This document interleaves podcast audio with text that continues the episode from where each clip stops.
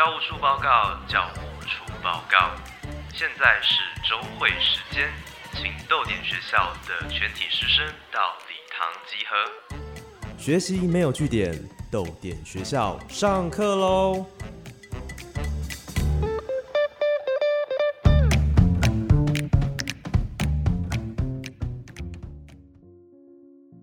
大家早安，欢迎来到豆点学校，我是教务主任廖静。学习没有据点，欢迎加入我们的行列。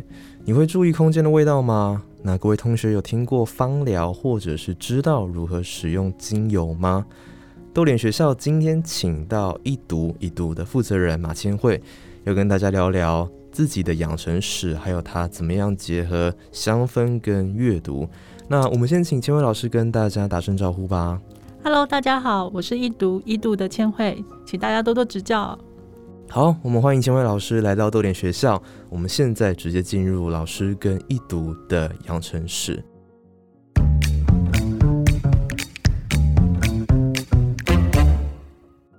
那么，呃，千惠老师在一读一读的介绍里面有写到说，有很多个呃称谓，里面包括了主妇。瑞士芳疗伊尔街，那曾经参与中医芳疗师的训练，法系芳疗法兰贡大师课程，酒井灵气出街，生命数字解读，那也时常的读书写字，偶尔画画，非常多的身份，能跟我们聊聊为什么会把这些都放在上面吗？呃，为什么会这么斜杠，对吗？为什么这么斜杠呢？呃，当然，第一个是我是个家庭主妇，是那。在家庭主妇之外，其实我还没有小孩嘛，所以那时候，嗯，在决定要开始做这件事之前，就是做放疗之前，嗯，我去上了一些课程。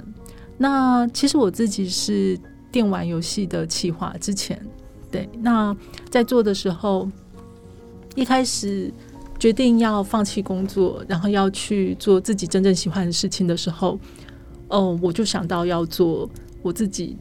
就是一直很喜欢的香气，对，嗯，因为那时候是一边工作，然后一边业余用精油，然后用了大概五六年，后来决定辞职，然后到现在这样子开创自己的小小的事业的时候，哦，大概也有十年。所以你刚刚看到那些，就是除了有我自己上过课，呃，就是上过的课之外，我其实也有在帮人家，就是像是算命，嗯，对，就是生命数字。然后以及像自己有在学习易经这样的东西。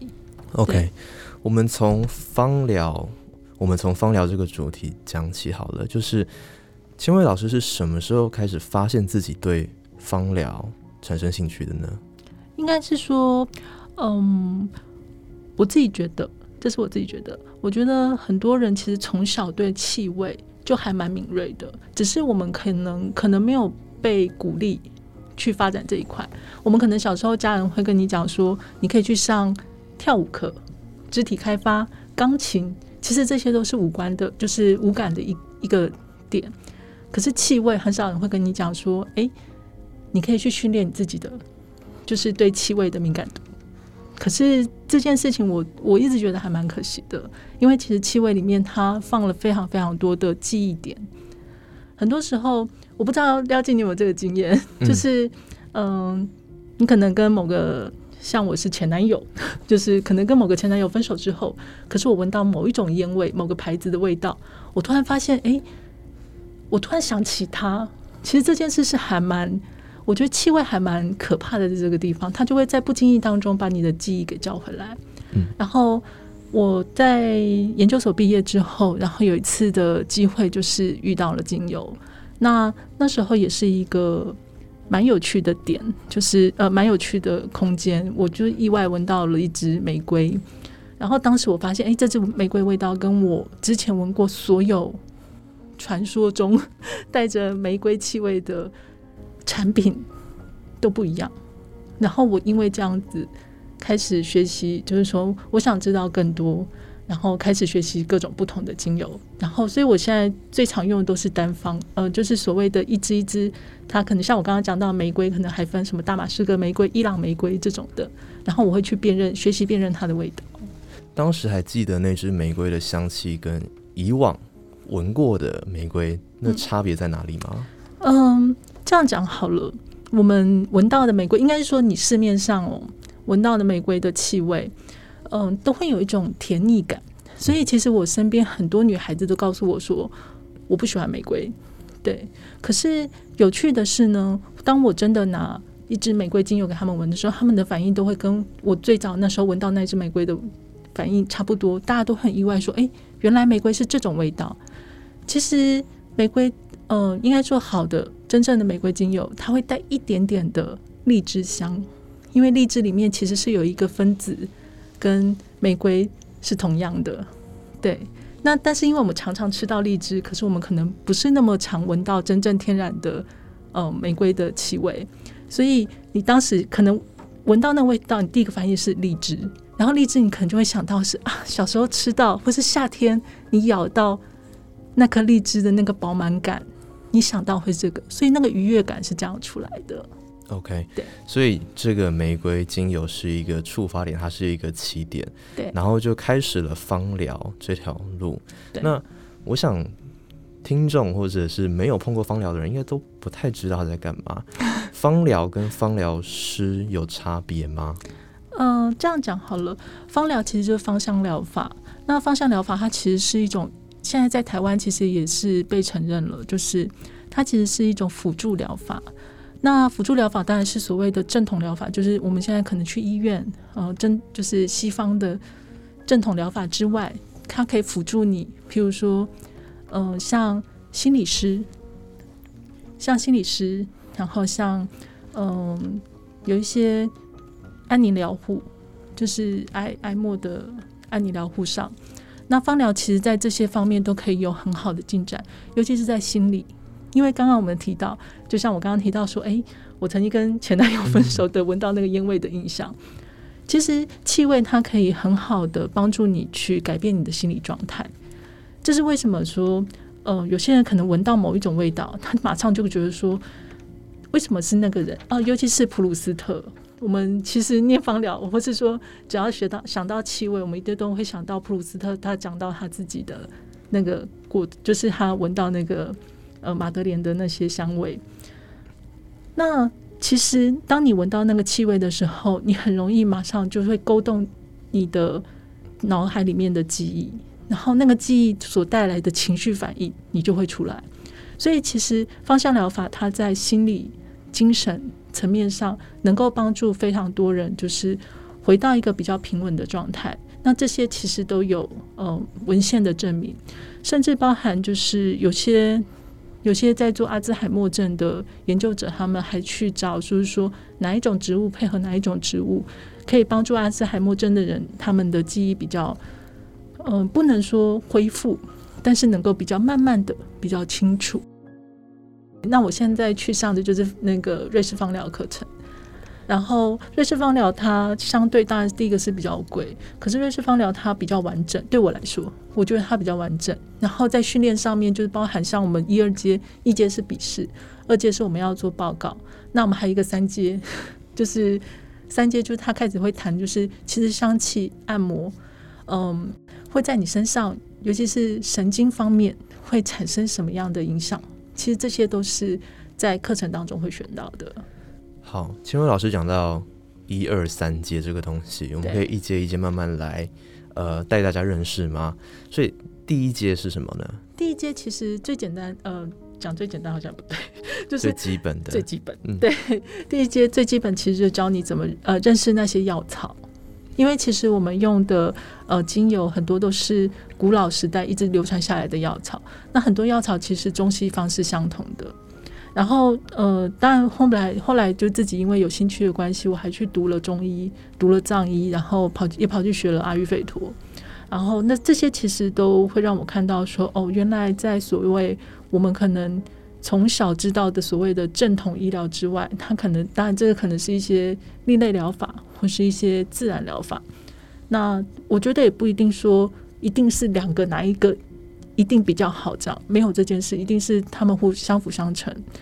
但在学习自然疗法的时候，其实是会看到很多不同的嗯生死观，然后这些生死观呢，都跟你用的植物其实又是有相关的。其实这样讲应该会觉得很奇怪。有什么关联呢？生死观跟植物的关联在哪里？就像其实希腊人他们其实用很多植物在讲，呃，很多神话在讲植物。对，那我自己这是我自己的想法。我觉得说，在他们每一个神话当中，尤其像我，我现在想到，我刚刚直觉第一个想到就是墨药。其实墨药对女生非常好。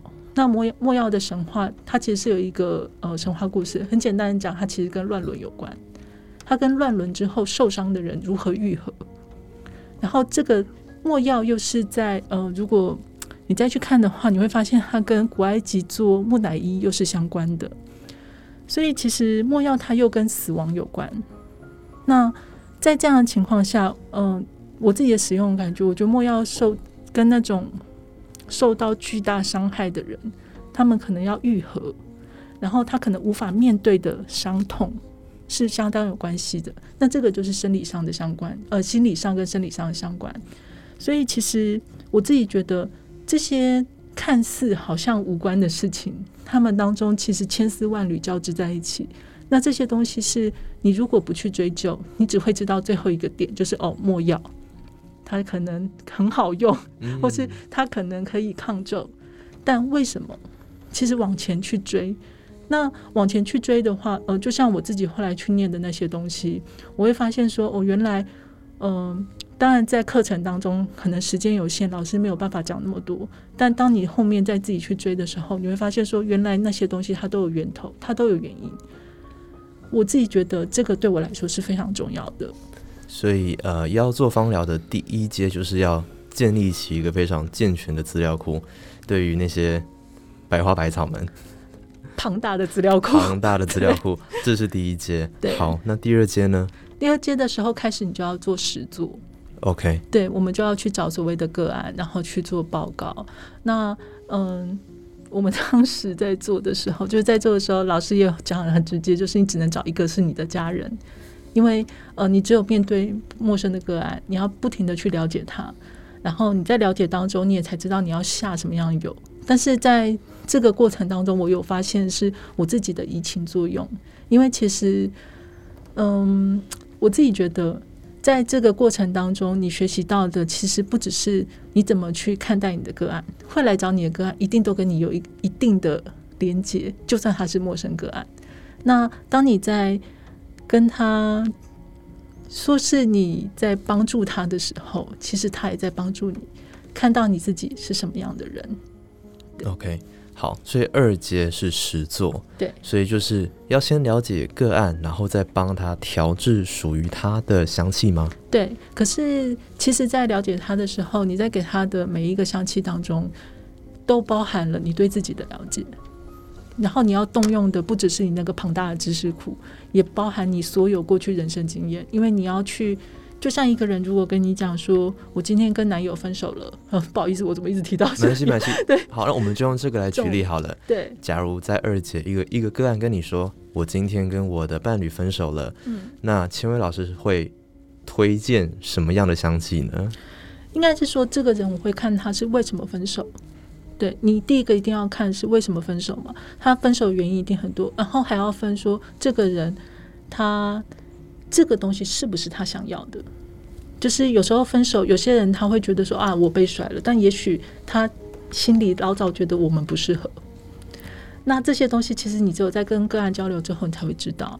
我刚刚提到玫瑰，我一直觉得如果这个个案是无论男女哦，我一直觉得如果因为玫瑰实在是太贵了，但是如果可以，我真的觉得玫瑰是每个人都必备的，无论是什么分手失去。挚爱的东西就是宠物或是亲人，然后嗯失去工作，就是那种面对巨大伤痛的时候，其实我觉得玫瑰是我一定会用的。对，它有愈合的作用在吗？嗯，你要说愈合吗？我觉得它不是愈合的那个点，它是保护。保护。对，然后其他的部分，我才我会先引导这个个案，把它该。流出来的伤痛，让它先流出来之后，才去做愈合。可是，在这当中，因为心的原因，就是心心脏，就是受伤其实是心的原因，所以我一定会用玫瑰，因为玫瑰它其实面对的，嗯，就是我们的心。OK，对，好，所以我们刚提到的二阶就是针对个案开始实做了。对，那老师刚提到还有一个三阶吗？还有一个三阶，好，所以三阶要做什么呢？三阶是要了解你自己，哦，很恐怖的。但好，那要怎么样呃判断说你了解你自己的呢？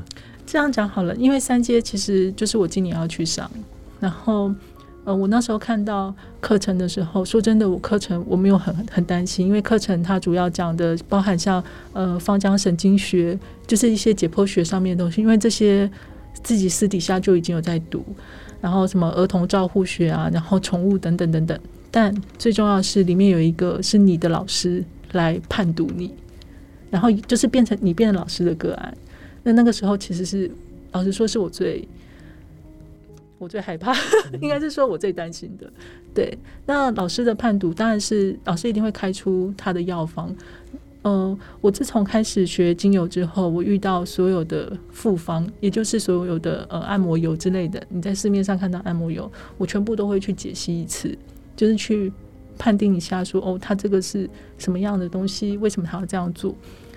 然后老师的复方你拿过来之后，就就对我来说，我应该也会整个再重新判读一遍。但是在那判读当中，我觉得会看到很多自己不想看到的，其实也会很担心。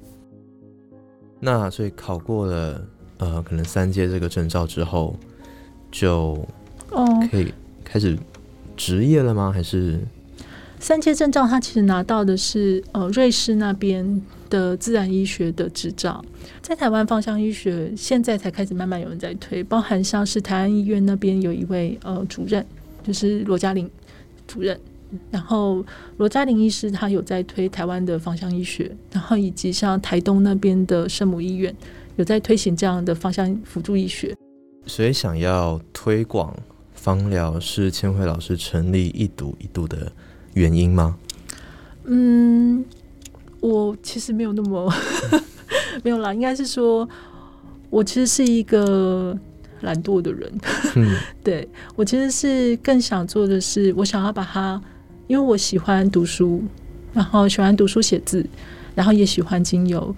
嗯，如果说要推广芳疗的话，说真的，我觉得我没有那么的不懒。对我其实是一个懒惰鬼，但我想要做的其实是去推广书跟香气之间的结合，因为其实文字跟香气是我对我来说，他们是非常相似的。他们其实都是你无论是看到、读到，你都会觉得，哎，那个文字有味道。我们常常会形容说，这真是一个有味道的什么什么，或是那个人真有味道。可是他的味道是什么吗？汗臭味吗？走过去你闻到的是什么？我想要做的就是那个有味道。对所以老师结合了自己对文字，就是老师呃研究所的训练嘛，对，因为我那时候念的是创作，嗯，然后另外一个是我自己也很喜欢，呃，现代文学，对。然后当时在读书的时候，其实就对女性创作非常有兴趣。我的 我觉得这当然还有另外一部分，就是我自己的性别。然后另外一个也是，我觉得女性是相对而言，呃，在创作上面，嗯，你要说被压抑嘛，对，嗯，这些东西其实都跟香气很像，因为其实你知道吗？柏拉图其实是说过，柏拉图跟亚里士多德他们那一派的是认为视觉跟听觉是高尚的，可是触觉、嗅觉跟味觉是低下的，但偏偏有很多人认为，刚刚讲的触觉、嗅觉跟味觉是女性专属的感官，所以其实我觉得这个，我觉得它当中有些东西是一致的。OK，那可以跟呃我们聊聊说为什么会叫做易读易读呢？哦，这说起来有点好笑。嗯 嗯，我原本想要叫三读，嗯，对，然后但是那时候我跟我先生讲，我先生笑死了。然后我先生就是就问我说：“你是立法委员吗？” 我说：“不是。”我当时想的其实是呃李白有首诗嘛，就是呃花间一壶酒，独酌无相亲，然后举杯邀明月，然后对影成三人。我觉得这个花间一壶酒，然后明月，你举杯邀明月，这很美。然后，而且最后其实是，嗯，对影成三人。对我想取的是那个三，结果没想到，我现在一说三读的，就是立法院三读的瞬间，我就立刻打消我的主意。对，那另外一个是，嗯，其实夏敏之前在那个呃师大那边有一个独自书店，然后我那时候就是有去独自书店，我其实有被那间书店鼓励到，这样讲有点奇怪，但是我当时坐在那边的时候就很希望说。如果有一天我可以也做这样一个小小的地方，然后，呃，也不用客人很多。如果你喜欢，你就进来，但是你就可以闻闻这个香气。那我当时坐在那里，那个感受很强。对，后来那是我要离职前没多久吧。然后后来，嗯，等我离职之后，我就想说，那就来做做看吧。就成立了一个算是工作室吗？对。OK，好，那就是。冒险的开端，好，这边这边就是千惠老师的养成室。那我们刚刚也提到说，老师后来把香氛跟气味结合，那这个我们待会都会提到，我们会继续再聊。那么我想听到这边，大家对于千惠老师跟一读应该都有更多的了解。我们先休息三十秒，豆联学校马上回来。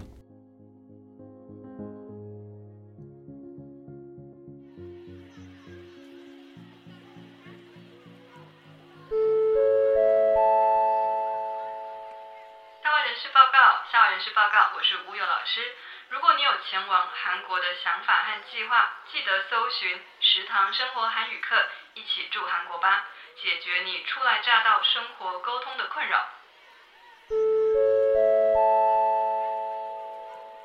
校外人士广播，校外人士广播，我是王黎。之前来豆点学校演讲的时候，弄丢了编辑这本书，请捡到的同学帮我送到教务处好吗？感谢。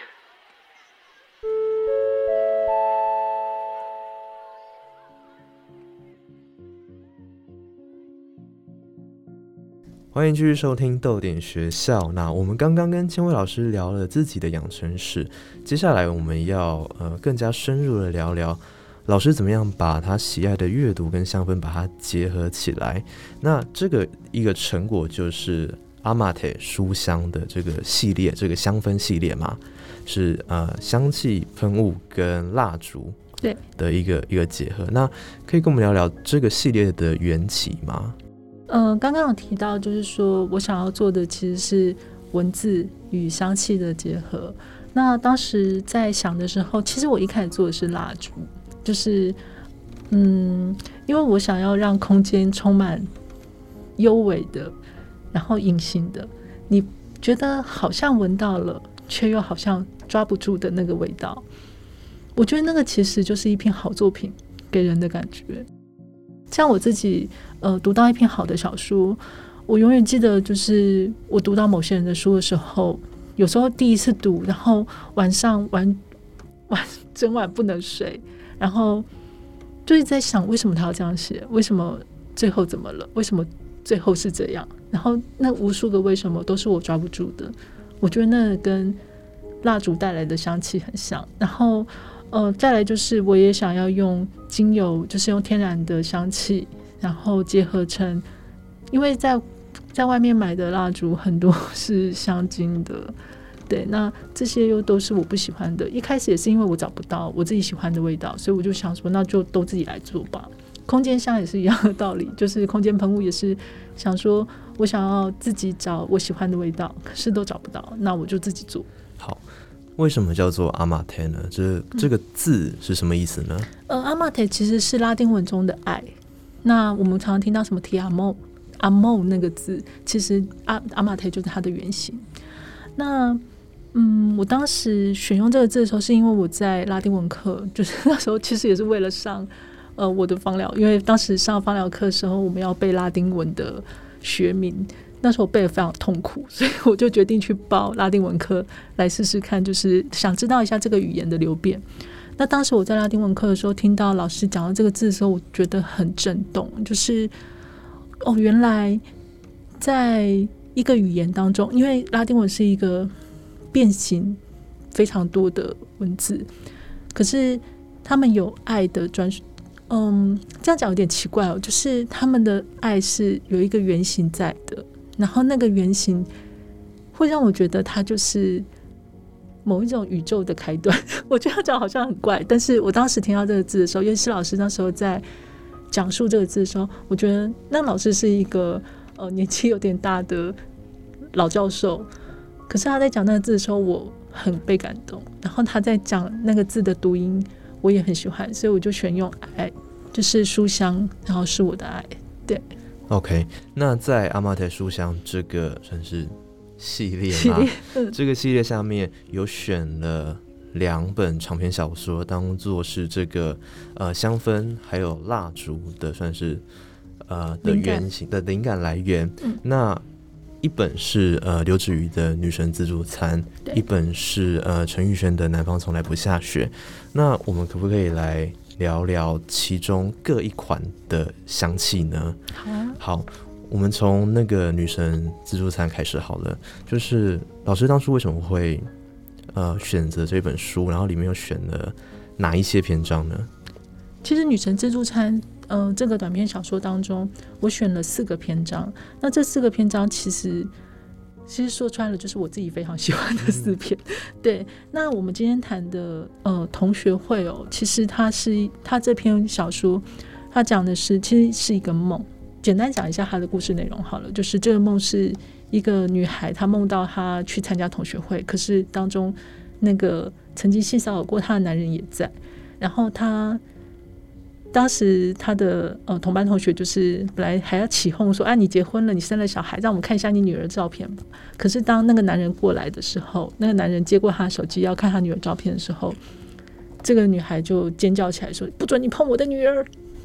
那其实这个命题对我来说非常古典，它有一个母女的命题。然后这也是哦，我自己那时候读到这篇小说的时候，我很。老实说，当下是很难过的，很难受。然后我也会想到说，其实像我们这一辈，像我已经，我我已经就是年届中年了，对，就是我觉得我都已经到年纪这么大了，我还是会常常会听到，就是很多事情在年轻的女孩身上一直在发生。可能像我自己也遇过一些呃不当的对待，然后可是，在之后的人也还是一直有在遇到。当时看到这个同学会的时候，其实我觉得同学会这篇小说根本就是，你要说它是一个受害者的同学会吗？母女之间，对，是这样吗？可以这样解释，甚至是可以这样解释的。我那时候读完这一篇的时候，其实，嗯，难过了蛮久。然后，所以我那时候选用这一篇时候，我想要用一个比较快乐的 香气，然后也希望就是在。用这个的，就用到这一支香气的人，他能够理解，就是有些事情不是他的错，就算他看起来很愤怒，就算他是用一种也许不是那么道德上或是社会眼光中不是那么恰当的方式去反抗这件事，但那不是他的错。所以当时我在做这一支的时候，我选的是大花茉莉做主调。大花茉莉是一个很有趣的香气。因为大花茉莉它是一个充满，它很 juicy，嗯，它很，如果你单闻它，或是说你没有适当的稀释它，你去闻它的话，你会觉得它有一种很妖艳，然后很肉欲的感觉。可是如果你稀释到一定程度，其实尤其是低浓度使用的时候，其实大花茉莉它非常非常的甜美。然后我觉得这个东西某方面来说，嗯，可以呼应这个故事。对，就是怎么讲？我那时候在做的时候，直觉就想到它。对，然后另外一个呃前调的部分，我选用的是柠檬。那柠檬其实是有冷静的意思，然后也可以让你比较嗯沉静下来，去回想以前的事情。然后在后调就是底调的部分，我选用的是野玫瑰。野玫瑰是一个转换。野玫瑰在心理层次上有一个转换的意义，在所有遇过的事情，其实它都有它给我们的嗯意义，子就是你在人生上遇到的事嘛。然后我觉得在做这支油的时候，我想到的是你遇过这些事情，但没有关系，你可以把它转换掉。然后，当这个香气在你身上的时候，你遇到的就是，也许那些人他就是在你身边，在那段时间你就是避不过。可是，我希望用了这一支香气，至少在避不过的时候，我们还可以保有我们自己。然后，在避不过的时候，那些东西还是可以在身上，就是，嗯。对不起，就是应该这样讲，不要在身上留下痕迹。OK，对，好，这个是呃，留职于女神自助餐里面的同学会的呃启发，对，然后的作品，嗯，然后另外一本呃，另外一篇作品是陈玉轩的《南方从来不下雪》里面的雪后，对，那这个呃，老师选用的方式就是以蜡烛的方式呈现嘛，嗯，可以跟我们多聊聊这一支蜡烛吗？嗯，我当时会选玉轩这一本《南方从来不下雪》，是因为它里面其实在讲的是白色恐怖，对，然后应该是说蛮大的一个主题在这个点了。然后我一直觉得那就是一场大雪，就是大雪之后我们活着的人要怎么活下去。然后在这里面，呃，我选了一个比较特殊的香气，其实是山鸡椒。山鸡椒在台湾是常见的香料，其实就是马膏。OK，对。然后你如果讲说山鸡椒，大家可能都一脸哈，对。但是如果你讲马告，很大就哦，对对对，就是它。马膏就是珊瑚礁。那山鸡椒它的香气其实是它有一点柠檬的香气，然后它有一点点热情的味道。嗯，我一直觉得，因为那时候读到玉篇玉轩这篇小说的时候，他其实用一种很隐晦的方式在讲了这我们岛屿的故事。然后岛屿的我们在活在这。个土地上的人，其实我们对以前都非常的失忆，对，这是我自己的感觉啊。因为其实我就是一个失忆的小孩，我是一直到念研究所，我才知道说，哦，原来，然后原来这个世界跟我想象的完全不一样。对我那时候感觉很像打开了一扇什么，嗯，完全没见过的门吧。就是打开之后，那个背后的东西让我眼花缭乱。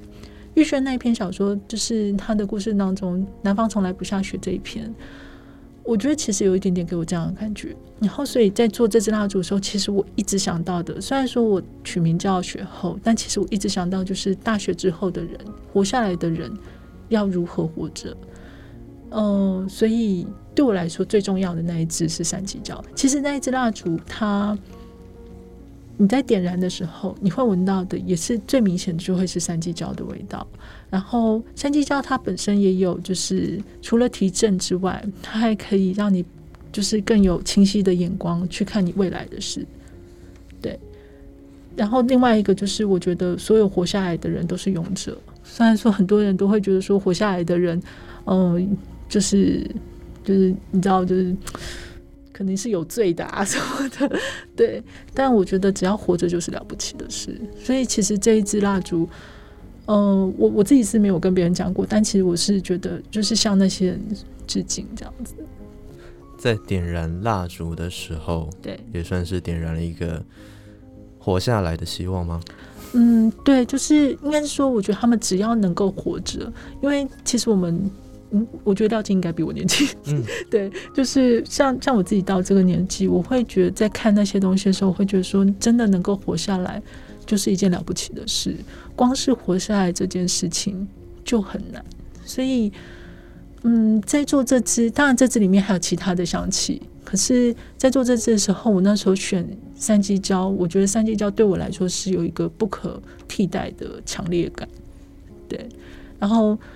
嗯，我在用的时候也是在想说，那些活下来的人们，我希望能够，也许我不认识他们，然后也许我也不会有这个机会见到他们，但是我觉得这支蜡烛就是远远的在告诉他们说，我很感谢你们活下来了，然后我觉得活下来是非常有勇气的一件事，对，就是请好好活着。OK，对，我觉得今天收获最大的是会发现，青伟老师用香氛。然后 把它跟文字，还有把它跟情绪串联起来。那其实这两者的目的，像文字跟香氛，我想它最后的目的都应该都是希望能够扩散出去。对，把这些想法，或是把这个氛围扩散出去。然后，秦伟老师变成一个桥梁，把这两个连接起来，然后就是非常有意思的一件事情。那么，假如同学们对这集的主题有任何的想法，或是你有兴趣的话，欢迎到豆点本集的 IG 图片下方留言，或者是你有想要问千惠老师的问题哦。